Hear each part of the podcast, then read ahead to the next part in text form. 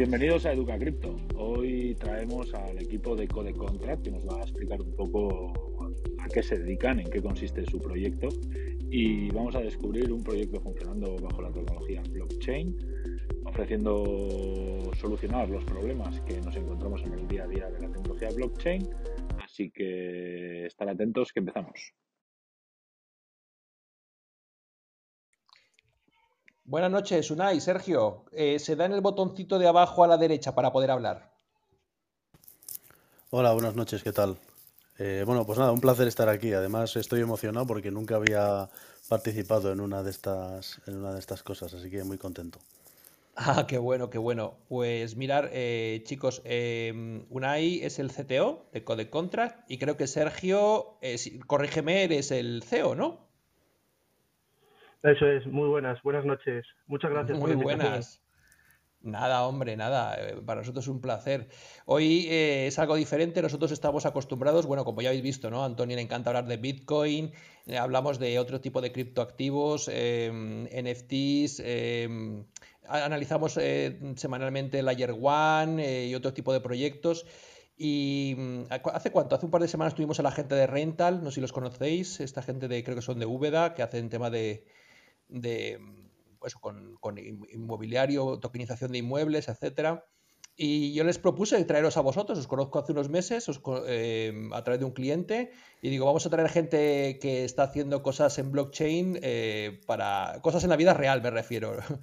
Em, y bueno, pues eso, para que nos contéis un poquito de vuestro proyecto y que es verdad que aquí no podemos en principio, eh, digamos, invertir, pero sí conocer qué, salidas potenciales pueden tener estas inversiones que muchos hemos hecho en, tema cripto, ¿sabes? Muy bien, pues, pues bueno, muchísimas gracias. Yo pues me gustaría empezar eh, contando pues quiénes somos, ¿no? Y, cómo, es. cómo, cómo hemos llegado hasta aquí, ¿no? Eso es, a eh, ver, sé que sois una, empresa reciente, yo, creo que todavía no sois, em, o sea, sois una startup, de digamos, muy eh, inicial, ¿no? Sí, sí, sí, sí. Somos, bueno, realmente cuando yo cuando digo que somos una startup es porque pues tenemos un planteamiento de, de crecimiento rápido y de, y de escalabilidad, ¿no? Pero bueno, realmente cualquier empresa recién, recién creada que tenga, digamos, ese planteamiento se puede considerar una startup, ¿no? Hay startups que se dedican a, a la entrega, ¿no? El delivery este de última milla, ¿no? Entonces, bueno, realmente eso es lo que yo veo como, como una startup, ¿no? Una compañía recién creada con una proyección de, orientada al crecimiento y a la escalabilidad. ¿no? Claro, ¿nacéis en? En el año 2020. En el año 2020. Justo antes de, justo antes, inmediatamente antes de, que empezara la, la, pandemia, los confinamientos, etcétera. Sí. ¿Y, ¿Y dónde estáis erradicados? Estamos erradicados en Bilbao. La empresa está en Bilbao, aunque bueno, parte del equipo se encuentra en Valencia, otra parte se encuentra aquí en Bilbao. Ah, muy bien. Aquí tenemos a gente del norte, chicarrones del norte también, ¿eh, Gaisca? Sí. Capa ahí, Gabón. ¿Qué tal, Gaisca? Sí, sí, mira, aquí tenemos a eh, Gaisca, Antonio, arriba a la derecha Emilio, abajo a Maribí y a vuestro lado este que tiene cara así de sinvergüencilla, eh, Chot. Gracias, Andrés. Ya me cambió la foto. Ya tengo cara de bueno. Ya, ah, sí, ya te, has cambiado. Ah, a ver, a ver. Ya se ha puesto la de siempre. Ah, hay una opción ah, aquí, una Hay una opción aquí que es para refrescar la pantalla tirando hacia abajo y mm. cuando la gente quiere compartir una foto y demás, pues hace un poco un refresco y, puede poner una foto en su perfil para si quiere mostrar algo, ¿no? Por eso antes tenía Garchoto otra foto diferente y ahora pues si haces un refresco verás la nueva o no sé en qué fase estarás, ¿no? de, la foto además de un pilluelo que vino a hacernos un scam aquí en directo, ¿sabes? Lo tenemos grabado y publicado. Em, Voy a poner en la web eh, pineado, que si no... Eso es, pinear en la web para que la gente más o menos vea de quiénes estamos hablando. Bueno, la idea es eso, eh, em, hacer un pequeño podcast de, vuestra conversación para, para, luego, pues que, eh, sobre todo en España, bueno, y eh, al final en el mundo entero, ¿no? Las personas que nos están escuchando, luego los podcasts, pues puedan también conocer vuestro proyecto y, ver cómo, a mí me interesa mucho ver cómo hay gente que está sacándole el jugo a la blockchain, ¿vale? Y no tanto desde el punto de vista especulativo, sino desde el punto de vista más bien técnico y dando soluciones interesantes a empresas de diferentes de diferentes pelajes, ¿no? Diferentes eh, sectores. Y eh, bueno, eso, ¿cómo, os surgió la idea de, meteros en el mundo blockchain? Bueno, a mí, a mí personalmente me, empezó a apasionar más o menos sobre el año 2015, a principios de 2015, que fue cuando empecé a hacer pues, bueno, mis propios desarrollos y mis propias cosas con, con blockchain. Realmente cuando yo lo, lo, hice pensaba que era una tecnología tan extraña que, que, no llegaría a nada, ¿no? Fíjate, en el año 2015, ¿no? En, en el año 2016 fue algo totalmente diferente, ¿no? Eh, a partir de ahí lo que yo hice fue pues trabajar, digamos, en algunos proyectos de corte más personal y, y, bueno, eh, mi socio Sergio pues se contactó conmigo años después para, porque bueno, eh, tenía conocimiento, porque bueno, al final Bilbao es una ciudad muy pequeña, tenía conocimiento de que alguien por la ciudad pues eh, conocía la tecnología y tenía experiencia con ella, ¿no? Y, y ese alguien pues era yo, ¿no? Entonces, bueno, pues eh, juntos decidimos a, cometer, digamos, un, pequeño proyecto para, para resolver el problema de la confianza entre las partes cuando interviene en un proceso de compra-venta, ¿no? Lo que se llama escrow, que es pues un depósito que, que se va liberando ¿no? Eh, con el tiempo y, y que bueno, unos, unos son parte compradora, otros son parte, parte vendedora y a veces pues bueno, necesitan fiarse los unos de los otros, ¿no? De que todo ese, ese componente de, de compraventa se va a ejecutar correctamente, sobre todo cuando son empresas eh, que hacen operaciones muy, muy, muy grandes, ¿no? Pues cantidades de dinero importantes y demás, Entonces ahí, a partir de ahí, lo que decidimos fue incorporar esta tecnología, blockchain, para, para asegurar que todo lo que pasa dentro de esos procesos que ellos tienen de compra-venta, pues queda supervisado, queda controlado y anotado por la tecnología. ¿no? Aquí también lo, que quiero es eh, dejar claro que la, realmente lo que nosotros usamos de blockchain es la parte más técnica, más tecnológica y más detrás, más lo que hay detrás de la tecnología mucho más allá de lo que vienen a ser las criptos y este tipo de cosas que, que no dejan de ser aplicaciones al final, ¿no? Que, que, bueno, realmente parece que son las únicas, pero nosotros hemos visto que realmente se pueden hacer muchísimas cosas más eh, que no tienen absolutamente nada que ver con, con el mundo de las criptomonedas o, de los tokens. Muy bueno y además, eh, por lo que yo he visto, este primer, digamos, esta primera iteración o este primer prototipo que de producto que, que son los em, este tipo de contratos de compraventa, ¿no? Para que, digamos que, para que la gente que nos, está escuchando nos entienda, son contratos en los cuales uno hace un depósito y hasta que no se realizan ciertas eh, acciones que, digamos, eh, ejecuten el contrato, el depósito no pasa a manos, ¿no? De la persona que es el destinatario o algo así, ¿no? Eso es, realmente lo que hicimos fue automatizar los pagos. Realmente imagina, por ejemplo, que es un, un contrato de compraventa de un millón de euros, ¿no? Normalmente no se transfiere el millón, ¿no? sino que se establecen unas fechas y se, y se transfieren una serie de cantidades, eh, pues, pues yo que se imagina, por ejemplo, 200.000 euros cada vez. ¿no? Entonces, bueno, en esas fechas se tienen que cumplir. ¿Qué pasa? Que al final nosotros trabajábamos con un despacho de abogados, en este caso eh, Cuatro Casas, que es un despacho muy grande. Sí, eh, con lo cual pues tenían muchas operaciones de manera simultánea operando en, durante un mismo periodo de tiempo. ¿no? Entonces, para ellos era muy difícil eh, controlar y supervisar todas estas operaciones. Con lo cual, lo que hicimos nosotros fue automatizar las liberaciones de los fondos hacia la parte vendedora. ¿Qué pasa? Que nosotros ahí descubrimos que realmente el valor que estaba viendo Cuadrecasas más útil era la parte de la automatización. Y el valor añadido que estaba viendo Cuadrecasas era la parte de la, la, supervisión que nosotros incorporábamos con blockchain y que nadie más estaba utilizando. ¿no? La certificación, ¿no? Dentro de una cadena, me imagino. Exacto. De hecho, realmente cuando nosotros lo hicimos nos dimos cuenta de que hacían falta muchísimas cosas que, que, que quedaban muy bien en blockchain, como por ejemplo la certificación, como por ejemplo la trazabilidad, etcétera. ¿no? Entonces, a partir bueno, pero eso, a eso llegamos después, ¿no? Porque yo, yo, de momento me quedo en cuatro casas, ¿no? Que digamos fue vuestro primer prototipo. Eh, para que los que los están escuchando, mucha gente de Sudamérica que nos escucha, eh, decir que Cuatro Casas es uno de los principales bufetes de abogados eh, que existe en España. Y bueno, yo, yo, creo que uno de los grandes en, en, en Europa también, ¿no? Em, yo, yo, perdonadme que ya sabéis que soy menos tecnológico que Andrés. A mí, esto de los pagos y de los bloqueos, ¿me podéis poner un ejemplo? Para que lo entienda el común de los mortales. Sí, bueno, realmente son transferencias, ¿eh? transferencias normales con dinero fiat, es decir, nada, hay nada cripto, ¿no?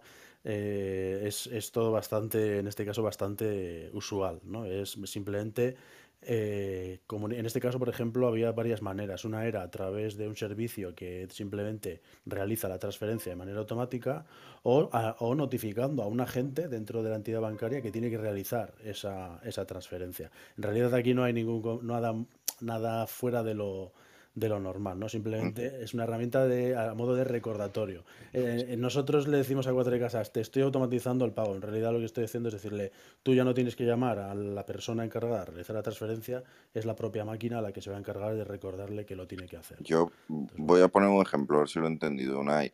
Yo pacto con, Andrés una serie de servicios que me haga, por ejemplo, una serie de, de desarrollos blockchain, que quiera una app y demás, ¿vale? Entonces, lo típico que es 25, 50 al inicio, 25 a mitad del proyecto, 25 final. Entonces, digamos, meto mi dinero fiat, o sea, mis euros, en teoría van en un smart contract sin, sin, o, tal, y yo me olvido, está ahí bloqueado. Y digamos que Andrés va cobrando según me va entregando. Sí, en, este caso es, es, parecido, es muy parecido a lo que me has, me has dicho. ¿eh? Realmente el dinero es fiat, con lo cual simplemente lo dejas en una entidad bancaria eh, y lo que ha hecho la parte blockchain, lo que es el apartado blockchain, lo que ha hecho simplemente es registrar que tú eh, vas a realizar esas liberaciones, que la, otra parte va a recibir esas, esas, cantidades y, lo que hace es anotar, digamos, esas, esas operaciones. ¿no? Es una especie de registro. ¿No? de registro, como, como con un cuaderno de bitácora, ¿no? De lo que está sucediendo y cuándo está sucediendo las cosas, ¿no?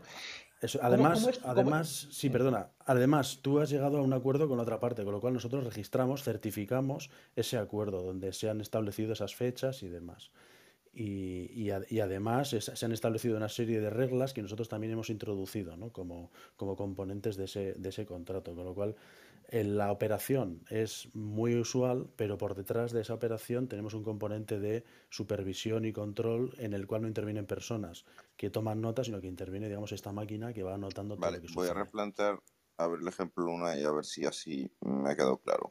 Yo pacto con Andrés lo que ha hablado, 50% hoy, 25% en junio, 25% en agosto.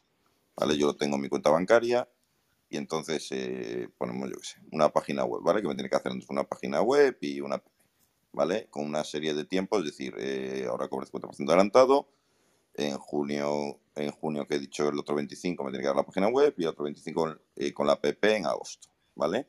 Entonces yo lo tengo en mi cuenta bancaria tranquilo, él está su rollo tranquilo haciéndolo y entonces el 50% se transfiere, digamos, en el momento el otro 25% sale de mi cuenta con esta automatización y yo me olvido, ¿no? Ni me lo tiene que reclamar Andrés, ni, yo tengo que transferir, ¿no?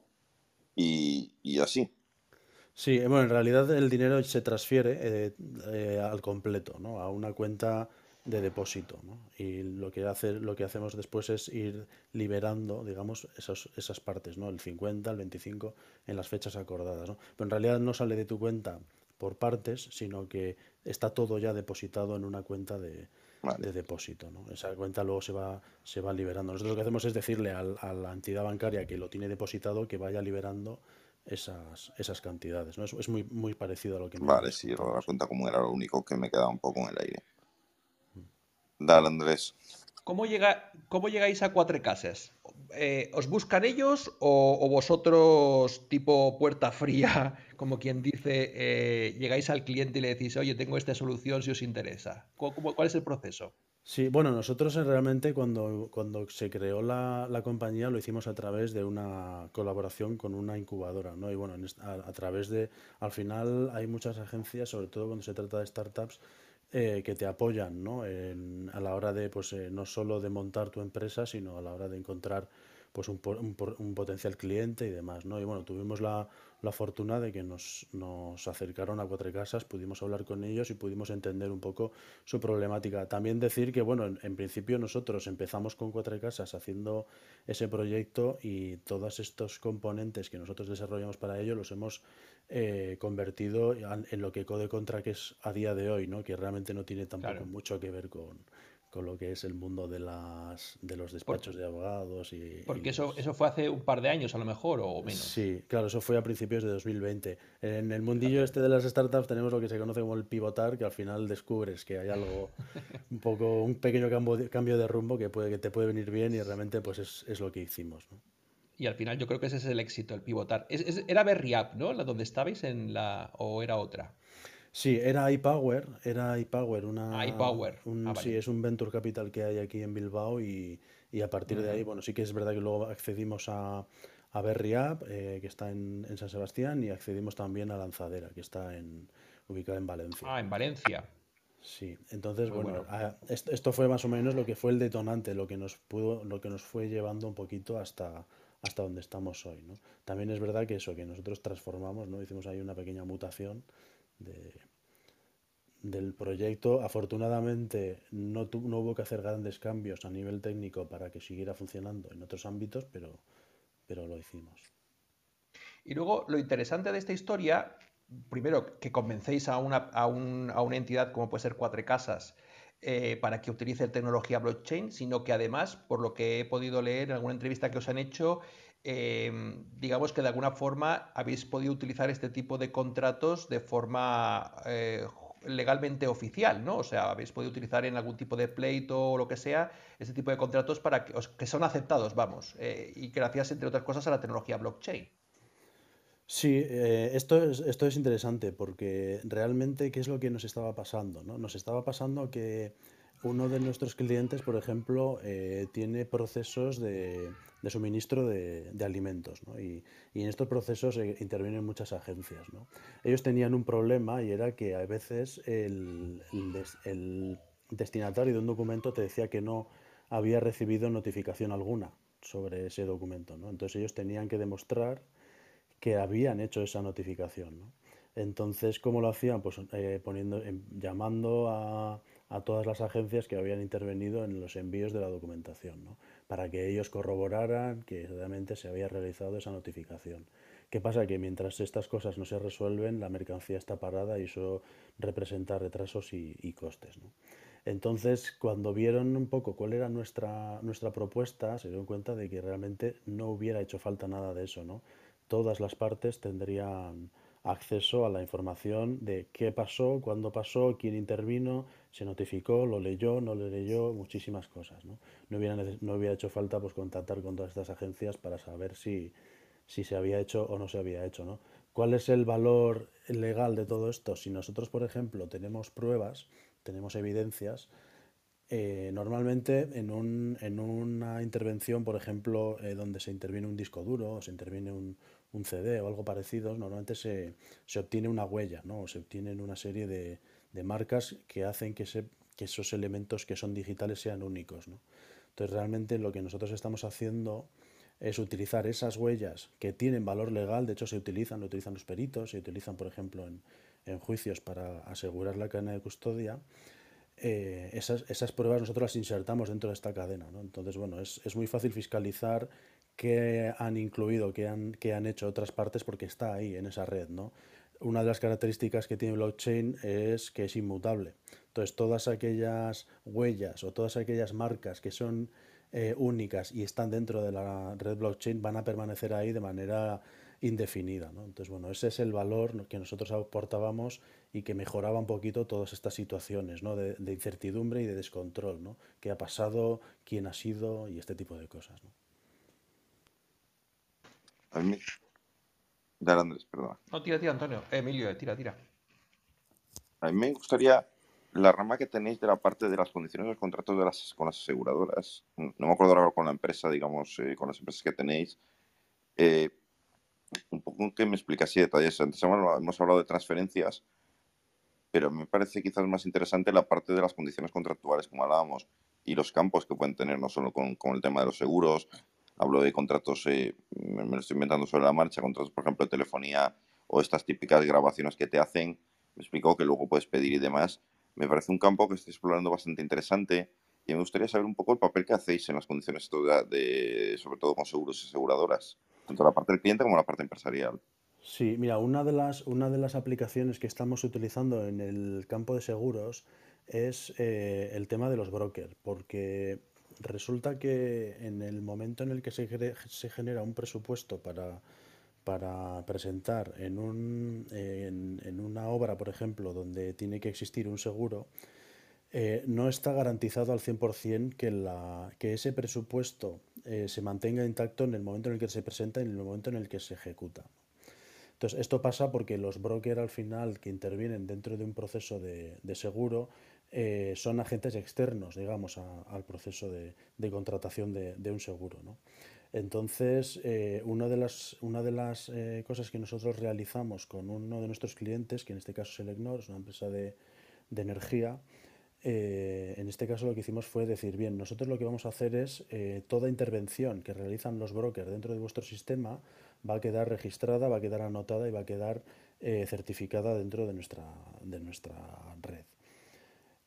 ¿Esto, para, esto en, qué les, en qué les ayuda? Esto les ayuda en el que si se produce algún tipo de modificación sobre esos presupuestos posterior a la que ellos realizaron inicialmente, eh, esos, esos cambios que, que, fueron posteriores quedan automáticamente invalidados. ¿Por qué? Porque ya, ya quedó registrado previamente el, el presupuesto original. Y el presupuesto original es el que está ahí, no es otro, no lo pueden cambiar. ¿no? Entonces, una de las cosas que ellos buscan ahí es esa certeza ¿no? de que el momento en el que entra el broker y genera un presupuesto va a seguir siendo siempre ese presupuesto. ¿no? En el momento en el que se presente un, unas informaciones, en este caso suele ser las cuantías, ¿no? en, el, caso en, el, en el caso en el que se presenten cuantías diferentes, el sistema lo va a detectar, con lo cual va a decir, no, usted, eh, usted introdujo en este sistema, en nuestra red blockchain, en sus bases de datos, en su aplicación y en muchos sitios, una serie de parámetros que son los que, los que ha, presentado y, tienen que seguir siendo esos, ¿no? no los puede cambiar. ¿no? Es una manera de controlar que un broker no, no, altere, digamos, en este caso, en este caso sería una agencia, ¿no? podría ser, ¿no?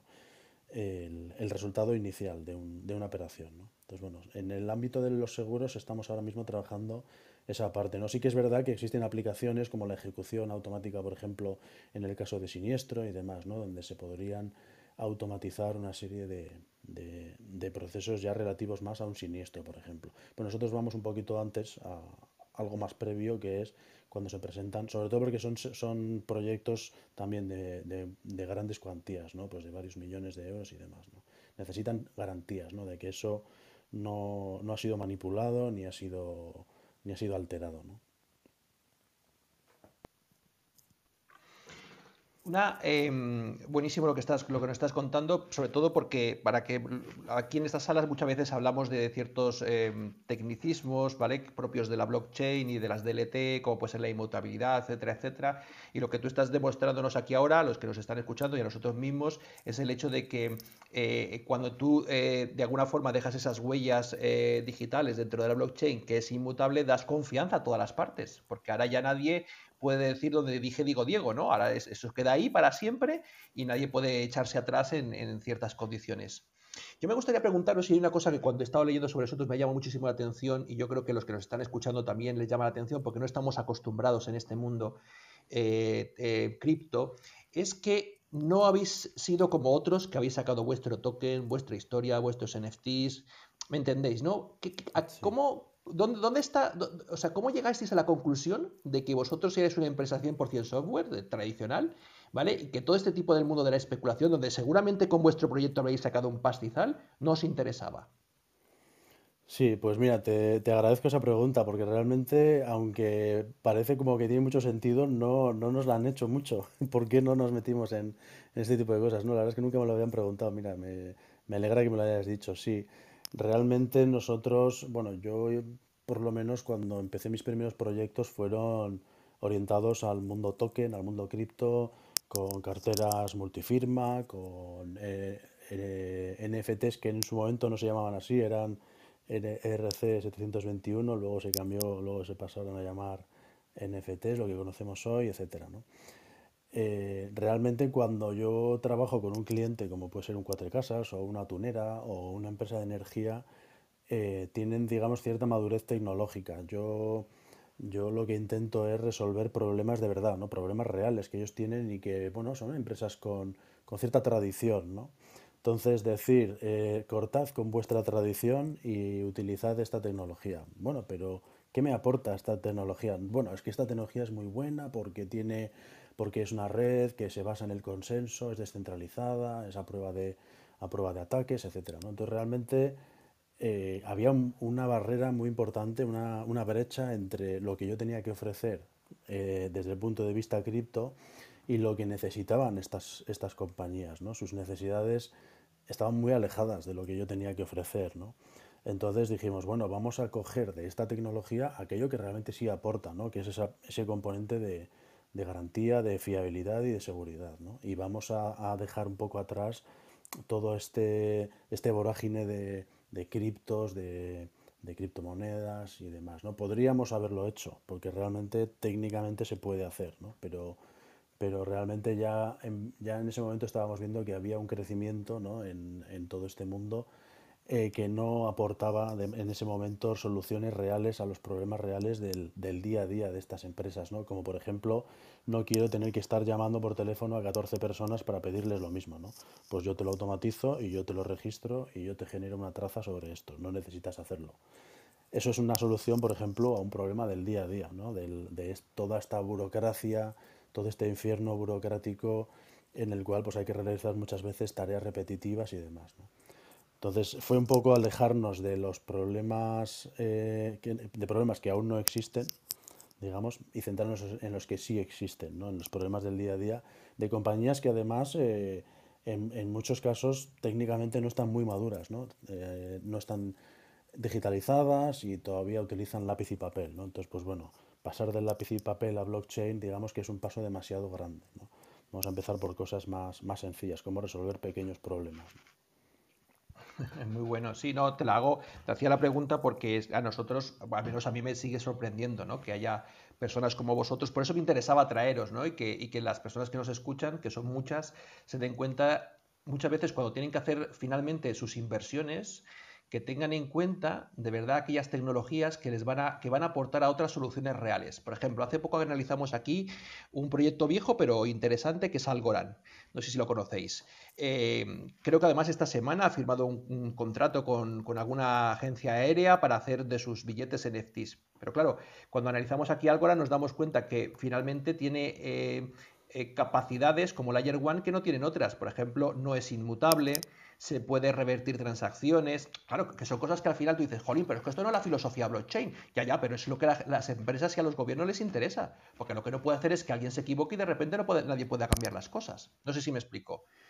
Entonces, lo que vosotros estáis mencionando me, parece muy bueno que la gente lo oiga para que luego cuando tengan que hacer sus inversiones también sepan, como tú dices, que hay mm, problemas que hay que resolver ya antes de inventarnos a lo mejor eh, historias mucho más sofisticadas, ¿no?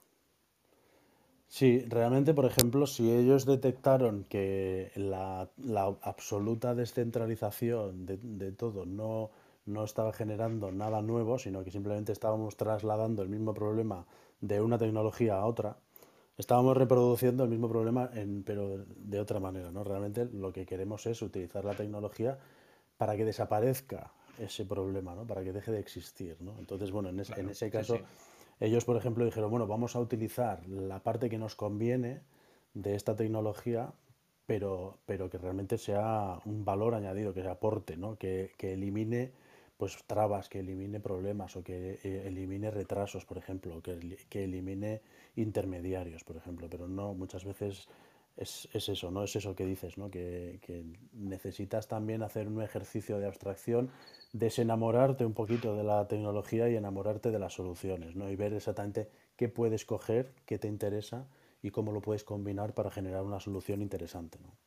Mm. Dejarnos tanto a veces de filosofías, ¿verdad?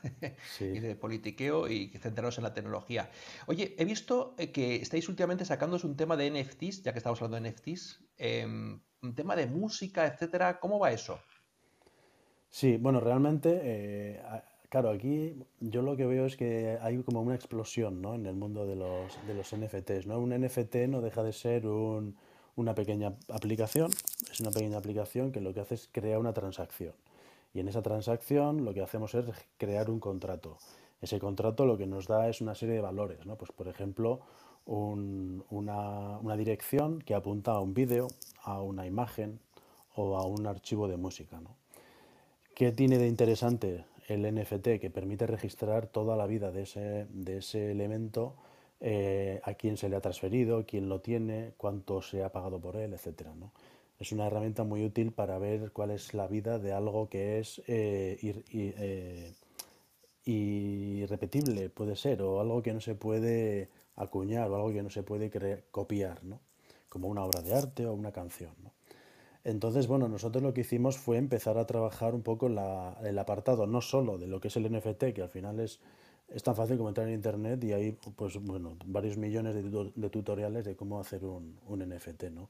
Aquí lo interesante es cómo hacer que realmente ese producto, esa obra, esa creación quede vinculada eh, y quede demostrado que es de, ese autor, ¿no? porque ya estamos viendo que bueno, en algunas plataformas pues, se ha producido eh, fraude en el sentido de que se están plagiando, se están vendiendo obras de otros, etcétera, ¿no?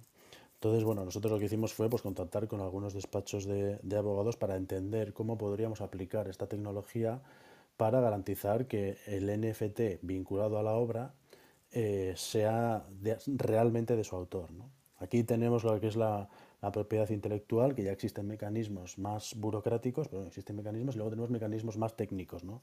que en este caso sería pues, el, propio NFT y la vida ¿no? de, ese elemento. ¿no? Entonces, bueno, queríamos combinarlo, en, queríamos realizar una combinación, todavía lo estamos estudiando, porque sí que nos gustaría pues, aprovechar digamos, toda la potencia de los NFTs y el, el interés que genera para algunos creadores, pues poder aprovechar digamos, todas estas cosas sin perder, digamos, esto. ¿no? Nosotros lo que estamos haciendo aquí es, una de las cosas que no se estaban haciendo antes es eh, asegurar la identidad de la persona que está vinculada a esa obra. ¿no? Existen mecanismos como el KIC, donde pues, bueno, con la webcam ya puedes incluso eh, demostrar que eres tú, incluso que estás vivo, ¿no? pues sonriendo o moviendo la cabeza. ¿no?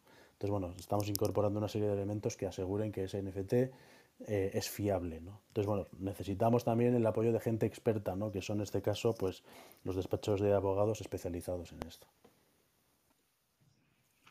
Andrés. Eh, Unai, quería, me parece interesantísimo lo que estáis haciendo, ¿no? Porque estaba mirando un poco vuestra web.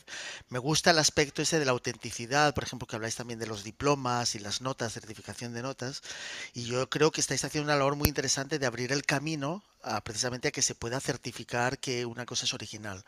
Eh, cuando has dicho, por ejemplo, que la blockchain permite, es inmutable, yo no creo que todas las blockchain que existen ahora son inmutables, pero por ejemplo, la de Bitcoin te permite, por ejemplo, en una transacción meter un hash en, una, en un bloque correspondiente que está con una, un timestamp, ¿no? que te, te, permite identificarlo en un momento del tiempo cuando se crea ese bloque. ¿no?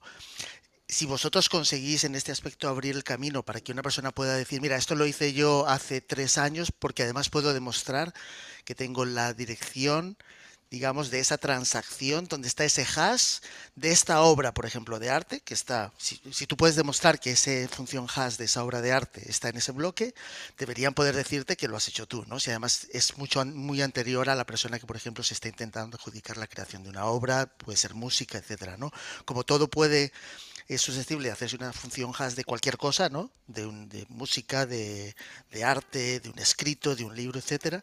A mí esa parte me parece esencial y si abrís el camino para que, digamos, se reconozca en el mundo real que tú puedes demostrar que es tuyo, ¿sabes? Eso sería fabuloso, ¿no? No sé hasta qué punto estáis consiguiéndolo, eh, digamos, en el mundo real, que eso se permita demostrar, ¿no? Que tú puedas decir, oye, mira, tengo el año 2017, en este bloque de blockchain hay un hash.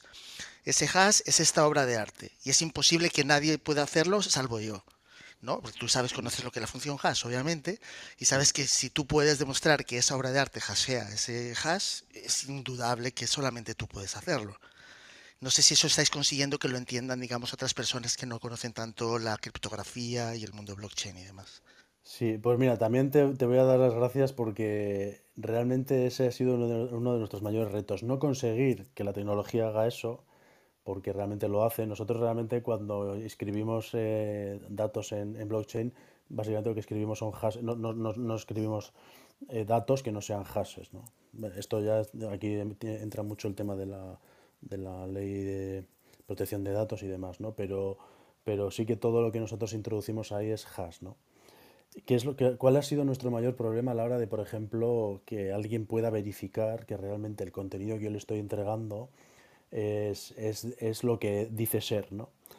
Y, y, aquí nos hemos encontrado con multitud de problemas a la hora de comprender la terminología que nosotros le presentamos a personas que son menos técnicas. Entonces, realmente el mayor reto aquí ha sido la, comunicación, más que lo que es el desarrollo en sí, lo que es la tecnología, ha sido saber transmitir, digamos, esa, información. Hemos tenido que rehacer muchas veces la terminología para que al final cualquier persona, imaginemos, por ejemplo, que vamos a auditar o que vamos a, a verificar que un contenido es real, ¿no? Eh, o, que, o que es lo que dice ser, ¿no? Pues necesitamos poder darle todos esos elementos que ya tenemos, pero que se entiendan, además, ¿no? Traducirlos a un lenguaje más humano y menos tecnológico, ¿no? Al final, claro, cuando yo me, me comunico con otros técnicos como yo, puedo hablarles de hashes, puedo hablarles de algoritmos de, de consenso, puedo hablarles de redes blockchain, puedo hablarles de muchas cosas, ¿no? Pero cuando yo hablo con una persona que es eh, más administrativa o que es más gestora, no le puedo hablar del hash o del, o del algoritmo, de, no, le tengo que hablar pues de la evidencia, de la prueba, de la comprobación, le tengo que hablar de otro, en otros términos. ¿no? Entonces, para nosotros ha sido el mayor reto ha sido ese, la comunicación, ¿no? más que el propio desarrollo. ¿no? Entonces, sí que, sí que ha sido ahí, ahí, mira, le has dado porque realmente es una, ha sido uno de nuestros mayores retos y lo sigue siendo, ¿no? A medida que vamos conociendo nuevos clientes, nos vamos dando cuenta de que hay términos que para unos sí, pero para otros no, y los tenemos que volver a cambiar, aunque realmente en el fondo la tecnología sigue siendo la misma. O sea, que vosotros os podríais convertir en un puente entre, digamos, la parte más técnica de los que conocemos todos estos aspectos y el sector administrativo notarial y tal que no lo conoce, pero tú vosotros seríais como el puente que diría, esto que está diciendo esta persona es cierto, porque no existe otra manera de que pueda certificar que ese hash es el de esta obra. O sea, eso podríais convertiros en un puente, ¿no? Digamos, entre de ese, precisamente porque el lenguaje es difícil, ¿no? Digamos, de explicarle a una persona que no sea tan conocedora del mundo técnico, ¿no? De la criptografía y demás, ¿no? O sea, que eso sería también una labor muy interesante, o sea, que es que os reconocieran como como un como el, como la persona que que certifica que eso es así, ¿no? Que eso estaría muy bien también, ¿no? Sí, es nuestra Creo. intención. Es la, la, intención realmente era esa, era eh, coger a una persona que realmente esto le beneficia y no obligarla a aprender tecnología, ¿no? Simplemente decirle, pues ya puedes empezar. Desde hoy eh, tú estás preparada para utilizar esta tecnología, para realizar transacciones en blockchain, para realizar operaciones de compra-venta o trazabilidad de alimentos o lo que quieras, ¿no? Eh, certificar una obra de arte o certificar cualquier cosa, ¿no? Realmente la, la intención es poder acercar a todas estas personas algo que en principio está como muy alejado ¿no? del mundo del mundo físico, ¿no? que es eh, todas estas tecnologías que realmente nos guste o no, lo, van a, lo, lo, están invadiendo todo y lo van a acabar invadiendo absolutamente todo. ¿no? Entonces, bueno, todavía hoy, dependiendo del, del, lugar o de las personas con las que hablemos, pues existe demasiada tradición ¿no? en, los, en los procesos. Ahora mismo, por ejemplo, está pasando que algunas regulaciones ya obligan a digitalizar algunos procesos. Empresas que todavía utilizan la, pues, la calculadora, el lapicero y, y el papel. ¿no? Entonces, pues bueno, ¿por qué no pueden utilizar una plataforma como la, como la nuestra, donde van a seguir haciendo exactamente lo mismo, igual de fácil, sin necesidad de saber que están utilizando blockchain, que están utilizando bases de datos, que están utilizando, yo qué sé, sistemas centralizados, arquitectura X o arquitectura Y, ¿no? Entonces, bueno, ese es el, ese es el, reto también. Unai, por ejemplo, un caso muy práctico para la gente también que está aquí en la audiencia. Por ejemplo, imagínate que un artista digital, ¿no? Antes de hacer público sus, eh, sus creaciones, las pasa por un hash y los introduce en un bloque de, de Bitcoin, ¿no? Correspondiente, ¿no? Hace una transacción donde hace una transacción económica, digamos, pero también introduce, ya sabes, digamos, transacciones que no tienen, digamos, eh, balance, sino que serían los hashes correspondientes a todas esas obras suyas. Pasa el tiempo y alguien hace uso de su obra. Entonces, vosotros podríais certificar que esa persona lo hizo varios años antes, ¿no? Con el hash, ¿no? Precisamente, ¿no? Sí, porque además, además no solo puedes insertar el hash de esa obra, sino que puedes insertar más cosas. Puedes insertar, por ejemplo, una prueba también, también viajas de la identidad de esa persona, ¿no? Y, y, puedes eh, insertar también cuál fue el momento exacto en el que lo hizo. No puedes insertar realmente cuando tú creas una transacción en una, en una red blockchain y tú puedes guardar los datos que tú quieras dentro de esa red, puedes añadir todos los elementos que tú necesites para demostrar que, fui yo, que fue eso lo que hice y que fue ese, ese, el momento en el que lo hice, ¿no? Entonces realmente sí, se puede, se puede hacer. Y de hecho esa es la, gran potencia, ¿no? La gran potencia, la, verdadera magia ¿no? de, esta tecnología que, permite hacerlo. Y además no necesito fiarme de una persona, de un señor que lo tenga anotado en un cuaderno o de una persona que que lo haya anotado o que lo haya registrado en alguna base de datos propia, ¿no? sino que realmente existe una gran comunidad enorme eh, que no se conocen entre sí y que van a darme la, el resultado real, el resultado de verdad, porque no hay manera de engañar a la red. ¿no? Entonces, bueno, ese es el, que fíjate que para el tema de las notas precisamente se podría utilizar. Bueno, ya no sé qué blockchain sería más interesante, ¿no? Yo apostaría por la de Bitcoin porque además tiene las timestamps y es inmutable de verdad, ¿no? Digamos, es muy difícil modificarla, ¿no? Por el proof of work. Pero fíjate tú el tema de notas que pudiera decirse, mira, las notas son estas, este es el hash de, de esta historia, digamos, eh, curricular de esta persona, porque además hasearías, digamos, todo ese documento completo de toda su historia curricular, por ejemplo, en la universidad, para títulos universitarios y demás, ¿no? O sea que las aplicaciones son interesantísimas, sería inmutable totalmente, ¿no? En el tiempo. Sí, además, bueno, nosotros queríamos, estábamos trabajando en la incorporación también de, sistemas OCR y sistemas de lectura automática para asegurar no solo que, la obra existe porque está haseada dentro de una red blockchain, sino que además el propio sistema puede decir, alguien está intentando introducir eh, en mi red blockchain un hash de una obra que ya existe a lo mejor no existe en, su totalidad, pero ya existe en un 85%, por ejemplo, ¿no? Pues voy a rechazar, digamos, la, inserción de esa obra dentro de mi red porque ya existe algo anterior, ¿no? Entonces, bueno, estamos intentando también darle un, toque, digamos, ir, un poco más allá de lo que es la certificación pura, ¿no? De, decir, pues vamos a, vamos a, analizar realmente qué se está haseando y realmente si eso que se está haseando y se está introduciendo en la red debe estar ahí, ¿no? Porque a veces pasa, como pasado con, con los NFTs, que se estaban introduciendo cosas en la red que ya existían, por, porque eran de otras personas, ¿no? Eran, eran nuevas, ¿no? Lo que pasa es que tenéis el reto de que una pequeña variación, ¿sabes? Tendríais que tener los hashes de diferentes variaciones, pero sería muy difícil, ¿no? Porque cualquier variación de un punto, de un píxel, daría un hash distinto, con lo eso cual... Es, eso es. Por eso, por eso, tenemos que salir de, de, tenemos que salir del, del hash y meternos ya en otros berenjenales. Eso es, eso pues, Sí, porque los hashes no te valen para eso que estás diciendo el 75%. No, no, no, valen. Yo, estaba dando vueltas en la cabeza y digo, ostras, digo, pero eso no se puede hacer. Digo, no, no, no valen, no valen sí, otro tipo de algoritmos, seguro que hay muchos y ya inventados y súper y super, eh, utilizados en, algunos, en algunos sitios. Sí, inteligencia artificial, eh, incluso algoritmos de, machine learning, etcétera, ¿no? Donde puedes clasificar, mm, puedes hacer una, una, lectura de OCR para, para, obtener, digamos, los, los textos y existen herramientas muy interesantes para eso. Ah, pero Andrés, sí que existe una manera. Si tú, por ejemplo, troceas una obra de arte y, por ejemplo, un porcentaje de los mini hashes de diferentes sectores coincide, entonces podrías tener una, tendrías una, tendrías un acercamiento al tal, ¿no? Sí, una, una, malla de hashes, ¿no? Con cada píxel. Sí, y, una matriz, digo. y haciendo un escaneado diciendo, bueno, pues hay un 75% de coincidencias, quiere decir que esto podría ser muy parecido, de, sobre todo de las zonas más importantes de la imagen, ¿no? Si es una imagen o si es música o lo que sea, ¿no? Sí, sí. Podría ser, sí, sí. No sé si computacionalmente la daría para eso, pero podría ser. ¿Qué te iba a preguntar? ¿Podría decirse que sois agnósticos a la red? vuestro software o, pertenecéis a una red y de momento estáis ahí muy vinculados a alguna de ellas? Nosotros ahora mismo trabajamos con una red privada, una red propia que hemos, que hemos construido dentro de, nuestras, de nuestra propia infraestructura. Y también eh, estamos integrados con, bueno, con la red Alastria, donde pues, ah, bueno, también Hyperledger. para Sí, Hyperledger. Este, usamos Besu, la red B que, tiene, que tiene Alastria, y, pero principalmente y por por, comodidad, también para nosotros, pues utilizamos una red privada. Porque... Fíjate, una propia. esto que acabas de decir me parece que, que, acabas de desmontar el chiringuito a mucha gente que nos está escuchando. O sea, vosotros habéis cogido que no es un fork de ninguna, ¿no? ¿O sí? O, No, no, no, no, hemos creado de cero. Es propia. ¿Habéis una blockchain? Sí. ¿Pero blockchain o DAC o otro tipo de historia? o es una red hiperledger. Entonces, hemos. Ah, es una hiperledger. Vale, vale, Hemos construido varias. Bueno, inicialmente fue. Perdonadme, para el común de los mortales, ¿puedes explicar qué es una hiperledger? Y la diferencia con una blockchain normal. Bueno, realmente una, blockchain no es más que una, red de máquinas que, comunican unas con otras. ¿no?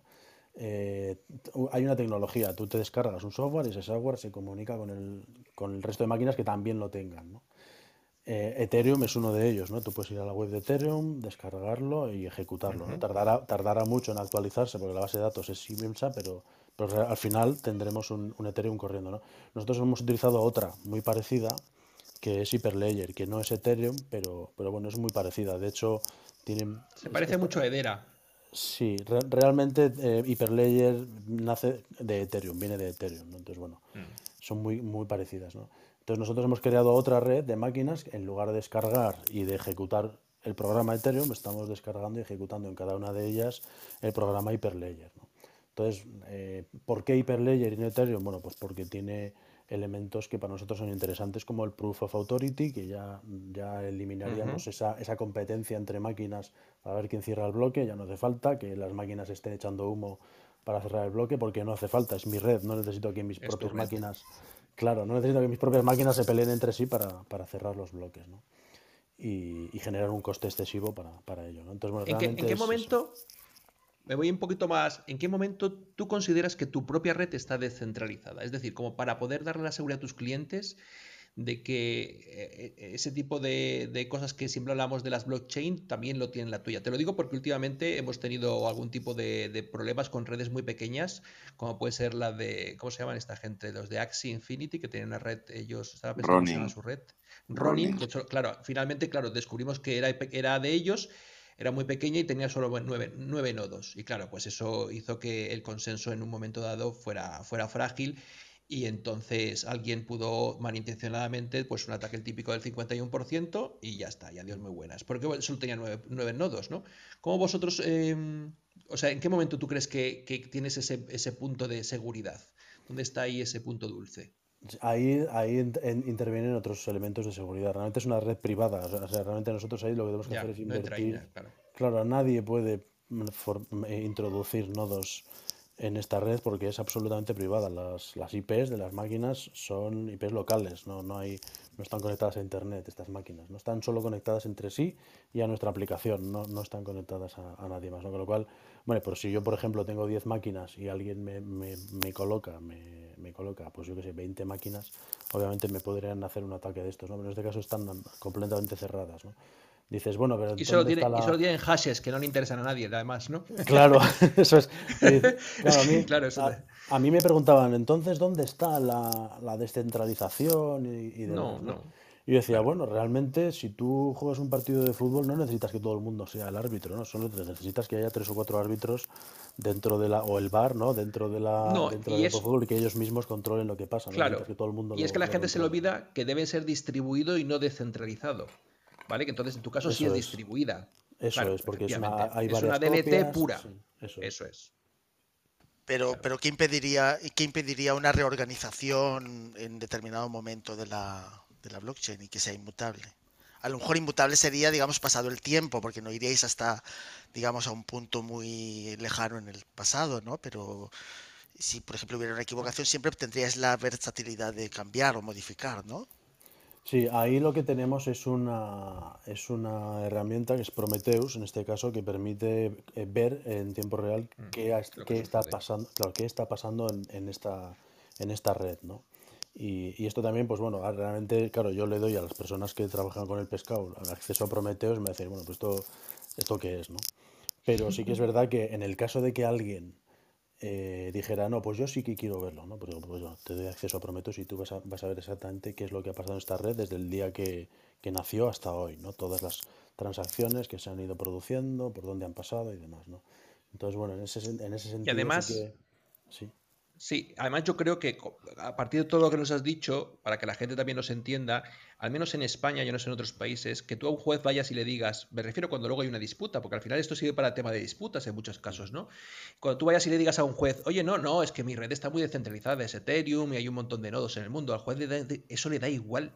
A él lo que le vale es que le vaya un perito jurídico que vaya a tu red y que hace, con, seguramente con una persona experta en ciberseguridad y que diga, no, no, este tío lo tiene bien montado aquí, he hecho una, el perito jurídico hace eh, el registro forense de, todo lo que está sucedido en esas máquinas y entonces va el juez y dice, sí, sí, eso ha habido, eso no ha sido inmutable, no se ha modificado, etcétera, etcétera. Y entonces eso es lo que le vale al juez. No que le digas que hay 300.000 nodos conectados eh, alrededor del mundo, ¿verdad? Eso es, de hecho, por eso para nosotros es muy importante eh, que la aplicación, además de hacer cosas, nos, nos dé informes, nos dé reportes y nos dé información, ¿no? Porque realmente eso es lo útil, ¿no? Nosotros luego la sellamos, le metemos sellos de tiempo, le metemos firma electrónica y demás para que quede claro que esa información se la hemos proporcionado nosotros, ¿no? Pero sí, sí, efectivamente, si yo, por ejemplo, quiero, tengo que, soy perito, no, que no lo soy, pero si soy perito y voy a presentar un informe pericial a un juez y le tengo que explicar que esto es así porque lo he comprobado, pues bueno, pues eh, por lo menos nosotros le podemos dar todos los elementos que él necesita para, para que realmente pueda verificarlo ¿no? y pueda entregar un informe en condiciones. ¿no? Muy bien. ¿Sabes lo que pasa? Que cuando yo, yo digo que se les, cae el chiringuito a muchos que los van a escuchar porque creemos muchas veces, y a ti te habrá pasado, porque yo creo que al final Unai, igual que Sergio, os escuchado en alguna entrevista, os gusta la tecnología, os gusta el blockchain, hay muchos años en esta historia, sabéis de qué va, pues creemos que las redes en las cuales a veces hemos comprado algún token van a ser las que van a cambiar el mundo, las que van a funcionar en todos sitios. Y luego cuando, por eso quería que vinierais, porque cuando os escuchen van a darse cuenta que a veces la tecnología que va a funcionar de verdad, la que van a pagar las empresas, donde se va a mover el dinero, van a ser tecnologías propietarias, privadas, ad hoc para ciertas, eh, para ciertos em, eh, resolver ciertos problemas finalmente. ¿no? Y yo no quiero, no es porque que, nadie se vaya a sentir desilusionado con lo que ha hecho, porque seguramente esas otras redes tendrán otro tipo de utilidades, seguramente, ¿no? Pero no eh, estas que vosotros estáis proponiendo, desde luego. Sí, bueno, realmente la, la, yo, por ejemplo, cuando empecé, yo, yo, yo estaba en eso, yo estaba en ese mundo de ultra descentralizado, donde todo era cripto, todo... Pues yo me acuerdo que mi primer eh, proyecto fue un proyecto eh, de compraventa de, de servicios con carteras eh, multifirma y todo, era todo... Pues, lo que pasa es que luego con el tiempo, pues bueno, eso te sirve para aprender, pero obviamente es que eso no lo compra nadie, es que eso no, no, no, le interesaba en ese momento a nadie, ¿no? Ahí vas descubriendo pues qué, qué interesa, ¿no? Hay que hacer un pequeño ejercicio de escucha también y de, y de, escucha activa y de, y de comprensión, ¿no? Entender un poquito a la otra parte, ¿no? Y, y, darte cuenta de cuáles son los auténticos problemas que puedes resolver con todos esos conocimientos que, es, que has ido adquiriendo, ¿no? Yo, ahí tengo que darle la razón a Andrés. Estamos en un mundo tan loco que sería capaz un juez de dar validez a una red privada y decir que un bloque de blockchain no vale para nada de Bitcoin, ¿no? El mundo está así de loco, ¿no? Porque no le guste o porque no lo entienda y entonces prefiera una cosa donde más gente esté estampando firmas, jueces, notarios y demás, que son al final gente que tienes que confiar en ellos, mientras que el otro te da la garantía, la propia criptografía, el mm. código, las matemáticas y tal, ¿no?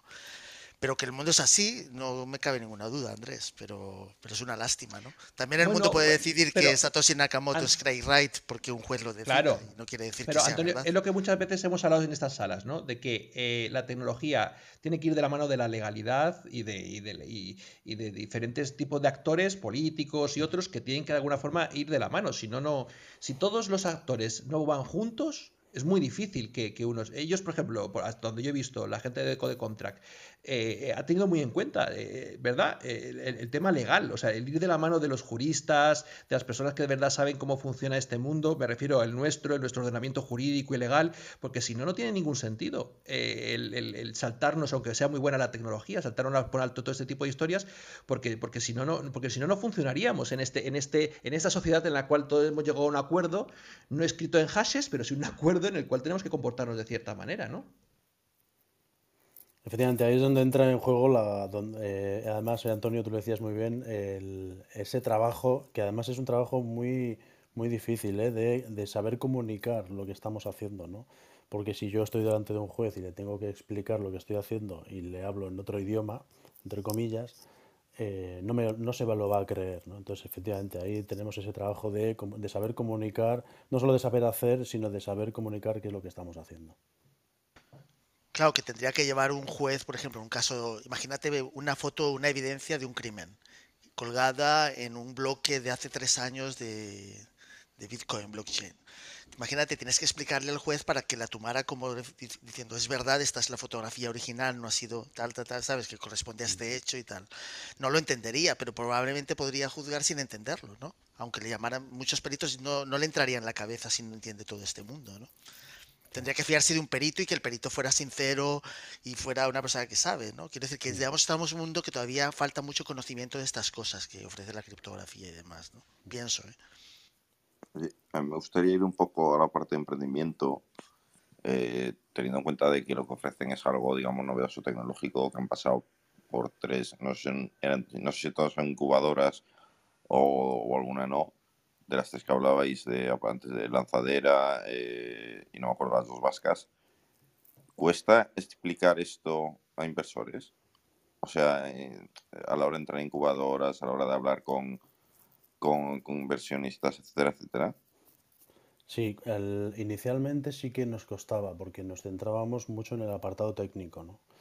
Eh, eh, pero bueno, con el tiempo vamos aprendiendo y nos hemos dado cuenta que al final nos centramos más en la solución y en el caso de uso concreto.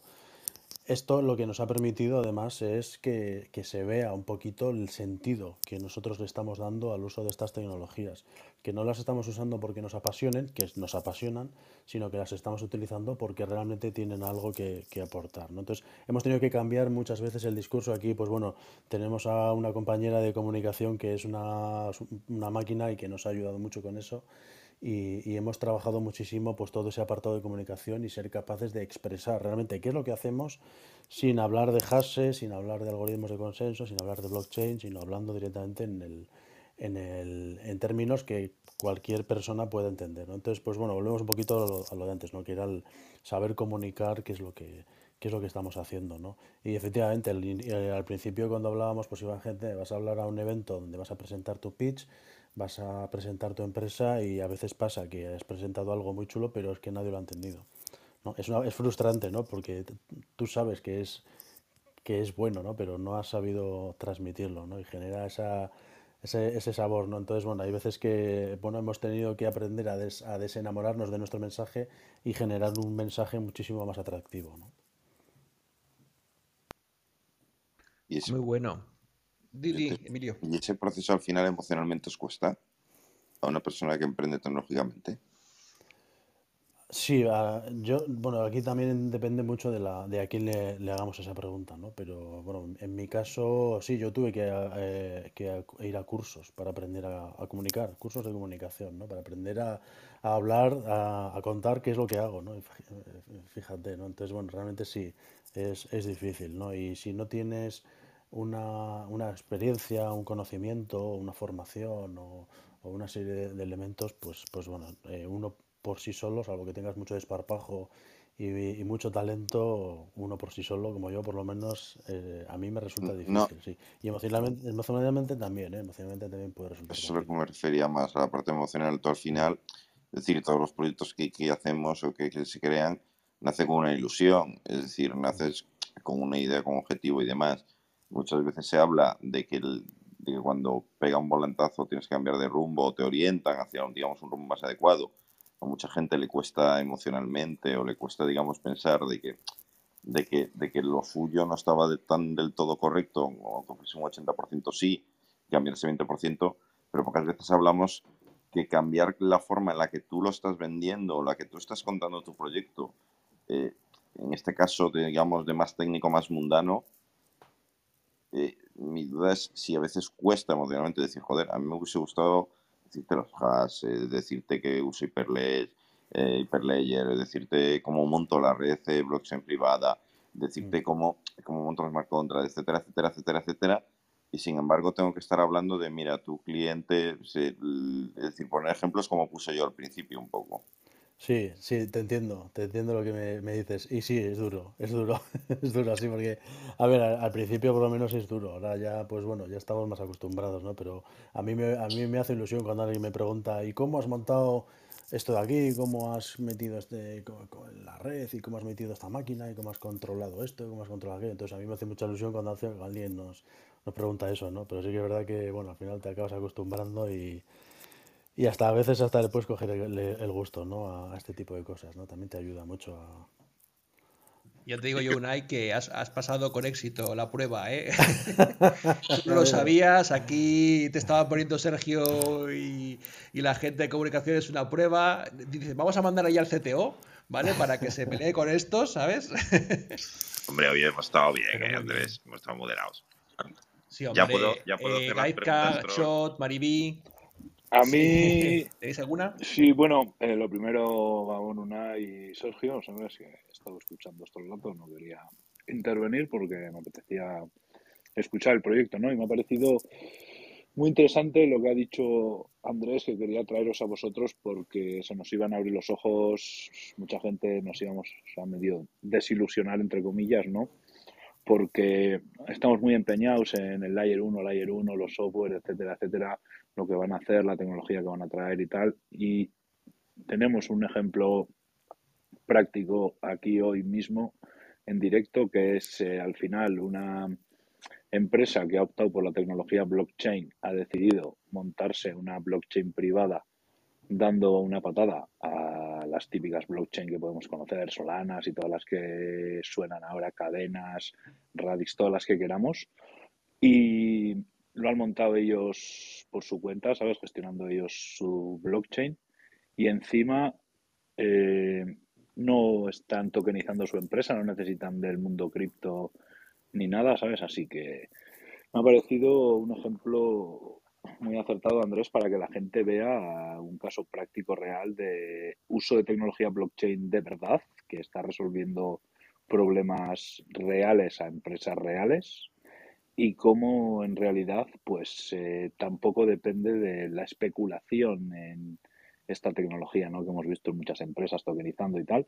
Así que nada, simplemente daros la enhorabuena por el proyecto porque tiene mucho potencial y yo lo veo bastante futuro en todo lo que se os abre, incluso hasta el tema del peritaje, etcétera, ¿no? ¿Sabes? Para garantizar este estas certificaciones que da la tecnología blockchain, ¿no? Así que, por mi parte, poco más que añadiros y me ha parecido muy interesante vuestro proyecto. Pues muchas gracias, muchas gracias, me alegro.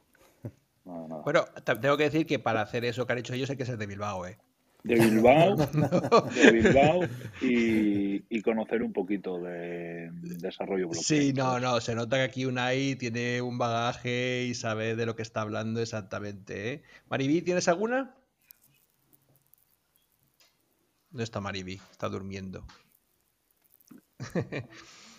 Em, a mí, por, finalizar, yo quiero que decirle, eh, no sé si está por ahí está Sergio, me ha apuntado una de las frases que le he escuchado, ¿vale? Blockchain no es la tecnología, blockchain es una tecnología más, no es la solución. Me la apunto como una de esas frases de cabecera. Y yo quería hacer una última... ¿Está por ahí Sergio? No, perdona, que está Sergio, perdona, dale Sergio. Ah. Sí, sí. No, tranquilo. gracias, Andrés, por apuntarte la frase, vamos. no, no, esa acuñada. Y cada vez que la digas diré, y esto es del de Code Contra, de Sergio. Sergio Gallastegui, ¿no? Gallastegui. Vamos, se lo voy a decir a. Lo voy a llevar por ahí por todos lados, ya verás. Porque la, porque la acuño como mía, ¿eh? Creo, creo 100 al 100% lo que has dicho, pero muchísimo. Esto es como el software, es libre.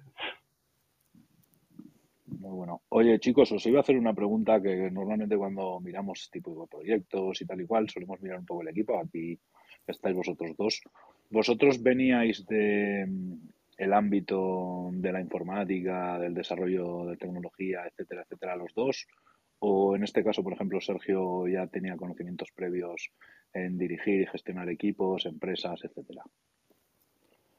Bueno, yo, eh, bueno, yo es que, aunque en esa foto que veis ahí parezco muy, muy joven, no, no lo soy tanto, ¿eh? Ya tengo unos años y empecé, de hecho, el siglo pasado a, a programar. Entonces, bueno, ya, ya llevo unos años, ¿no? Y bueno, a lo largo de estos últimos 20 años, pues sí que he podido pasar por, por muchos proyectos, por muchos roles y, bueno, he podido también, pues, eh, dirigir algunos equipos, he podido, he podido dar soporte a, a algunas compañías y trabajar en proyectos, pues, bueno, proyectos dentro de de este país y dentro de y en otros países, ¿no? Y, y sí, sí que llevaba algo de, trayectoria. Obviamente el mundo blockchain pues es un mundo muy nuevo, ¿no? O sea que mi, mi, mi experiencia en el mundo blockchain es toda la que puede tener uno a lo largo de, de siete años, ¿no? Pero, pero sí, en, en, mi caso por lo menos, aunque yo no había tenido, no había trabajado como CTO, por lo menos, eh, sí que tenía algo de experiencia en, en, otro tipo de proyectos. Bueno, yo me estudié electrónica, luego me pasé a la, a la informática y a partir de ahí, pues bueno, me dediqué exclusivamente al mundo de los, del, del desarrollo. ¿no? Muy bueno. Es que lo pregunto por eso, porque hemos visto aquí muchas veces muchos equipos que tienen mucho potencial, mucho futuro, etcétera, y al final no llegan a colmo, no llegan a madurar porque lo hemos hablado muchas veces, ¿no? Y era por ver un poco el perfil en el que estabais y tal, de que decíamos que muchas veces al final un desarrollador que es emprendedor, creo... pero controla mucho de informática y no sabe gestionar. Yo creo que Sergio no pues es, ahí... no es de, no es técnico, me parece. ¿No, Sergio? Eso es. No, no, yo no soy de informática, yo no soy de formación técnica. Sí que he hecho, o sea, al final, yo suelo decir, ¿eh? en la parte esta de blockchain, aquí no hay ninguno que sea más listo que otro, sino que al final quien sabe más es porque se ha pegado más y más tiempo le ha echado y ya está probando más cosas. Entonces, eh, yo aprendí por mi cuenta también, llevo menos que Unai, Unai maneja muchísimo más que yo técnicamente, pero algo sé defenderme, vamos a decir, todavía. Entonces, eh, la gestión de, de, personas, como dice Chot, es uno de los mayores retos que tiene una empresa desde el día uno tanto cuando se comienza, que antes comentabais el tema de emprendimiento, que empieza desde el día uno con, un, con, una hoja en blanco, como decimos nosotros, y muchas veces con una pantalla en negro, que no tienes nada escrito todavía, como decía, empezamos una y yo, hasta que realmente empiezas a construir algo, empiezas a construir equipo y la gente lo empieza a ver. Hasta eso eres un predicador, como ha dicho antes Unai, y que te da impotencia, que no entiende lo que dices, hasta que empiezas a ver los resultados. Claro, claro. Por eso os decía, porque a mí me ha tocado también pasar por esas, ¿no? Y decir, eres emprendedor, pero eres informático, de repente ahora te ves que tienes que montar una empresa, tienes que hacer de CEO. Esto, estamos en un en una tecnología que está súper early, o sea, súper temprano stage ahora mismo, etcétera, etcétera, y os empieza a crecer la empresa y tal, ¿sabes? Era por ver un poco cómo había crecido la empresa, cómo había nacido, si al final pues os ha tocado hacer de CTO, hacer de CEO porque estáis emprendiendo y tal, ¿sabes? Pues por ver un poco la situación. Sí, bueno, como CTO también es verdad que, que la, hay que también aprender a desprenderse de todo ese rollo técnico más... Claro. meterte en harina, meterte en el barro y al final, pues bueno, tienes que aprender a delegar y a confiar en, en tu equipo, ¿no? Y, y, hay veces que yo he visto en algunos proyectos pues que realmente ese ha sido el problema, ¿no? Que, que, el CTO se dedicaba a la tecnología pero no se sentía cómodo saliendo de esa zona de confort, digamos, para meterse en cosas pues que realmente igual no son tan atractivas pero que son eh, imprescindibles, ¿no? Para mantener la empresa, ¿no? Claro, claro, por eso, por eso el tema, ¿no? Porque muchas veces hemos hablado de eso, de que al final que es muy desarrollador y etcétera, etcétera, se tiene que hacer de CEO deja de desarrollar, qué es lo suyo y no sabe muy bien hacer de CEO qué es lo que se le ha asignado y muchas veces pues los proyectos suelen tener su talón de Aquiles ahí, ¿no sabes? Ahora, ¿cuánta gente sí, estás yo... en la empresa trabajando? Ahora mismo somos siete personas. Oh, eh, ahí sí, son tenemos a dos personas en, eh, en Valencia que trabaja en el apartado de marketing y comunicación y luego tenemos al resto del equipo aquí en Bilbao. Bueno, ya una persona que se ha incorporado hace poco que está en, en La Rioja, ¿no? Pero, pero realmente... O sea, que funcionáis en remoto también. Sí, sí, bueno, yo la verdad es que ya, ya he perdido la... la el, ya no, no, recuerdo cuándo fue la última vez que trabajé en un equipo que estaba completamente ubicado en el mismo sitio. Hace muchos años ya que, que he trabajado en equipos deslocalizados y bueno, al final pues bueno, coges un poco costumbre y, y aprendes, ¿no? A trabajar así. No, buenísimo, desde luego que me parece un movimiento muy interesante. Yo vivo hace muchos años también. Mm. Vamos, que normalmente hacemos cosas serias, tenemos proyectos elegantes, pues como en este caso, analizamos proyectos elegantes y hablamos de cripto un poco en general. Así que, o sea, cuando queráis pasaros, estáis muy invitados, ¿eh? Y si necesitáis mandarnos alguno aquí a dar lecciones express y quiere aprender algo de cripto, blockchain, etcétera, les mandáis al podcast de Tuca Cripto, que tienen ya más de ciento y pico horas hablando de criptomonedas, de tecnología blockchain, etcétera, y ya tenéis ahí para entretenerles. Oiga, el te hemos ascendido al top 25 en Spotify, la sección tecnología. De top ya nos 25, hemos metido. Y porque lo pusimos mal en ¿eh? la categoría, ¿eh? que no pusimos inversiones ni nada, pusimos tecnología y ya somos top 25, espérate, dentro de poco top 1. Pues nada. Cuando tengáis que si tenéis que presentar algún tipo de producto o lo que sea, os venís y nos lo contáis, ¿eh? Tal cual, no hace falta que os invitemos. Nos venís por aquí, oye, que, somos los de Code Contra, que hemos hecho no sé qué, no sé cuántos. Entráis, os subís eh, y levantáis la mano, subís a la aquí arriba y nos lo contáis, ¿eh? Con total libertad y nosotros encantados de. Y si le escribís a la en euskera, os da prioridad y todo. Fecha y hora la que queráis. Pues yo, oye, yo voy a deciros que he estado encantado y, muy a gusto con eh, hablando con vosotros. Así que nada, muchísimas gracias por, por nada, dejaros entrar un poquito ¿no? en vuestra casa.